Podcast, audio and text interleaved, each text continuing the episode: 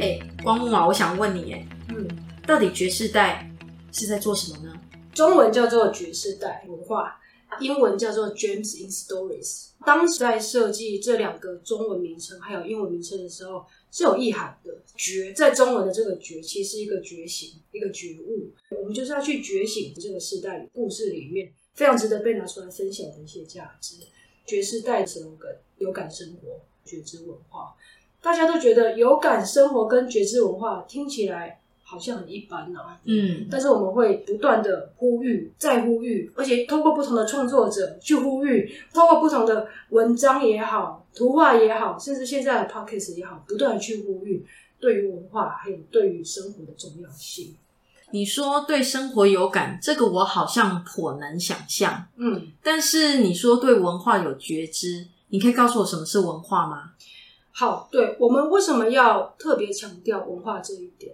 但是我们大部分人会认为它跟我们很疏离，或者是一个比较有既定印象的角度去谈所谓的文化，好像高不可攀那种感觉。嗯，在爵士代来讲，我们会想要告诉大家说，其实文化就在我们的生活中，知道它会不断不断的产生。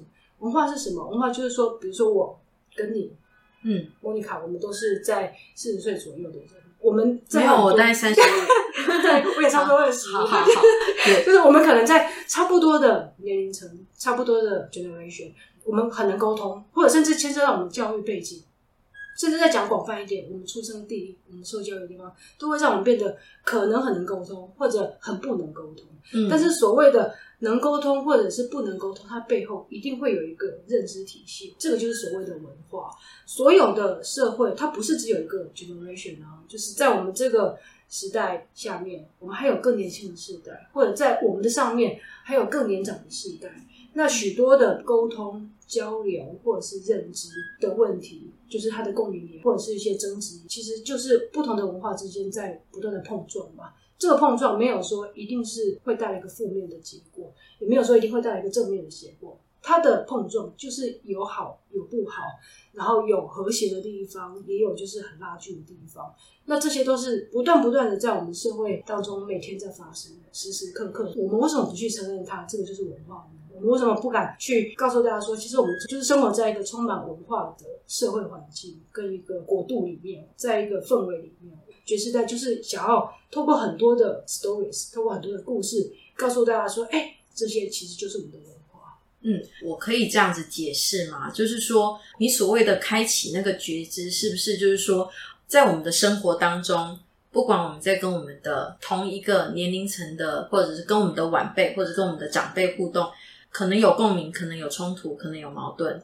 是不是你们试图想要传递的一种讯息，就是说，当这些矛盾出现的时候，当这些冲突出现的时候，其实我们都不必说是对或者是错，我们其实可以接受这样的冲突，呃，去面对这样的矛盾，然后不用赋予太多的负面评价，因为这个就是我们生活的一部分，也是我们必须去面对、去接受的一切。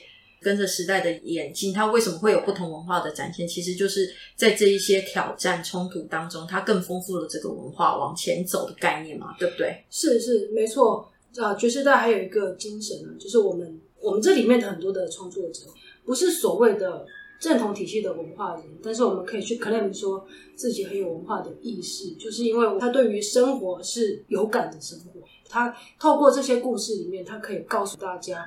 他的生活里面的感触是什么？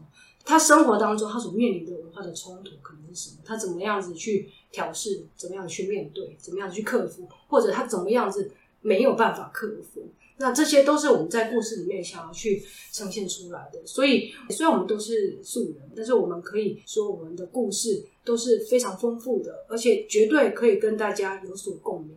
那也是希望透过我们创作者里面先抛砖引玉，那可以让大家。更愿意去分享说他自己生活里面所面对的这些喜怒哀乐的故事，透过大家有这样子的共鸣，把我们这个时代，不只是我们这个时代，我们这个社会里面的文化，很勇敢的把它讲出来，然后不要觉得自己很汗颜，或者是甚至不敢确认自己是一个有文化的人。哎、欸，其实光木，我很我很欣赏你们这个网站的一个很重要的一个点，这是我的点，我不晓得是不是你的点。嗯、你们一直强调的这个觉知。我真的非常欣赏，因为现在的人可能呃，因为工作压力，然后可能各方面的压力吧都有，然后可能压抑了自己的一些感官，感觉自己好像永远只能是快乐的，悲伤就好像不应该，或者是难过就就是一种懦弱的表现。其实我觉得你刚刚讲的觉知这一点，让我感觉到一点，就是说。难过的时候，我们就好好去感受难过的感觉。遇到冲突的时候，我们也不要觉得孤单。感觉上你们的那个网站，它想要呈现出来，就是每一个事情，小明生活当中的事情，你好像是想要告诉大家说，其实我们每一个人都不是一个孤单的个体，对不对？我们我们发生的每一件事，绝对不是在这个社会上，绝对不是只有发生在我们身上。没错，是这样子吗？对，我们确实当时因为这样子的动机产生的。那当然，在爵士代在形成的过程当中，我自己也经过了很多的反思，包括我自己都会想说，当我们在讲我们自己生命周遭的故事的时候，真的会有人来倾听吗？或者是我把这个故事讲出来，它的价值到底在哪边？嗯嗯嗯。那于是，在我还就是思绪还没有非常清楚的时候，我也跟了不同的人去聊过。谈很多啊，我们对现在生活当中的感触，我们对于家人、对于朋友的这些想法，因为我们都在人生当中很大的一个转变的过程里面，我们就发现其中某一个人讲到某些事情的时候，其实其他人是很有感动的，非常有感动的。也就是说，他这个时候他所面临到的人生当中的一个情节或者一个桥段。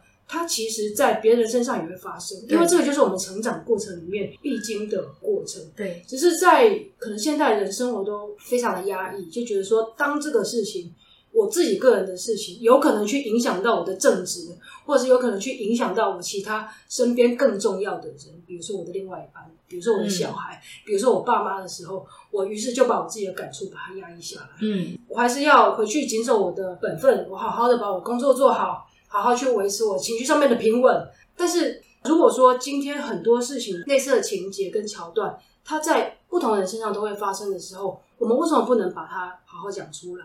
然后我是怎么克服的，或者是你是怎么样克服的？我们能不能好好分享一下？嗯，或者是我们看到的观点为什么会一样，或者是不一样？我们难道不值得好好交流一下吗？就是我们可能太把自己孤立在自己应该要有的小宇宙里面。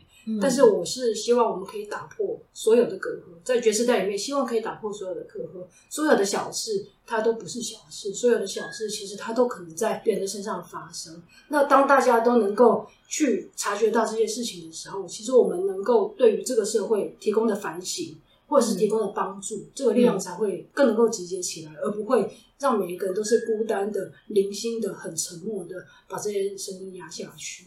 也就是说，我们不要让自己变得麻木。对对对。然后，网站想要表现的一种方式，就是说，其实不是要告诉你怎么样做才是对的，而是说让你发现，说你其实不是孤单的一个人。我们在生命中、在生活中会遇到的事情，你永远都不是孤单的。然后，你可以在我们的网站上面看到、听到别人是怎么样面对他的生活，是怎么样分享他的生命的故事。